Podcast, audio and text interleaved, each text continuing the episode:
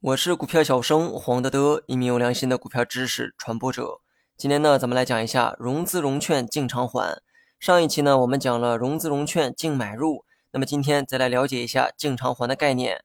从整个市场再到个股，融资融券数据对投资判断有着重要的参考意义，因为呢，它涉及到钱，而钱是价格的直接推手。不过，面对融资融券数据的时候，很多数据的名词呢，容易引起人们的混淆。比如说上期说到的两融余额和净买入的概念，以及今天要讲的这个净偿还的概念。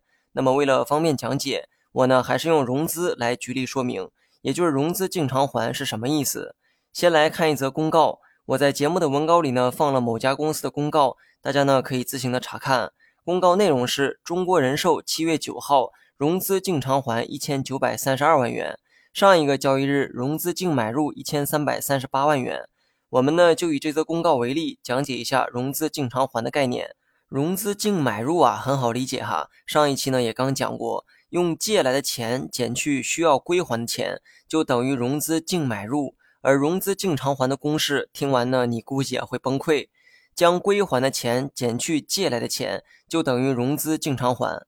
你没有听错哈，两个公式啊其实呢是一样的，只不过位置啊发生了变化。听到这儿先不要懵逼。仔细思考一个问题：借来的钱减去归还的钱等于融资净买入。假如说借了一百块，到期需要归还的钱呢是八十块，那么融资净买入就等于二十块。到这一步啊，很好理解哈。但假如二者相减之后得出的是负数，该怎么办？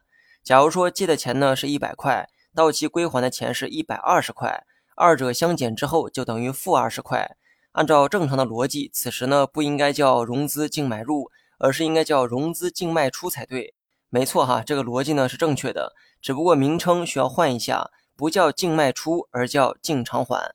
因为这些钱啊都是借的，不是别人无偿给你的，所以到期后叫做偿还。当借的钱减去归还的钱为正数，就叫融资净买入；当借来的钱减去归还的钱为负数，就叫融资净偿还。但为了最终得出的结果啊都是正数，所以算净偿还的时候是用归还的钱减去借来的钱。那么继续用上文的例子来说明一下，借来的钱是一百块，到期要归还的钱呢是一百二十块，融资净偿还就是一百二减去一百等于二十块。至于融券净偿还呢，也是同样道理哈，借来的股票数量减去要归还的股票数量，得出的是正数，就叫融券净卖出。如果得出的是负数，就叫融券净偿还。但为了最终都用正数啊去表达，所以算融券净偿还的时候，是用归还的股票数减去借来的股票数。那么最近讲的这个内容啊，对数学薄弱的人来说，可能呢不太好理解哈。但请相信我，这些啊都是小学生的数学题。学好金融呢，也必须学好数学。如果你连这么简单内容啊都选择去排斥，那建议你啊不要轻易的去尝试炒股。道理呢不用我说，想必大家也都能想到。我的教学呢不仅会教你皮毛和实战，还会深层次的挖掘内在原理，这是市面上绝大多数人不会教也没能力教的领域。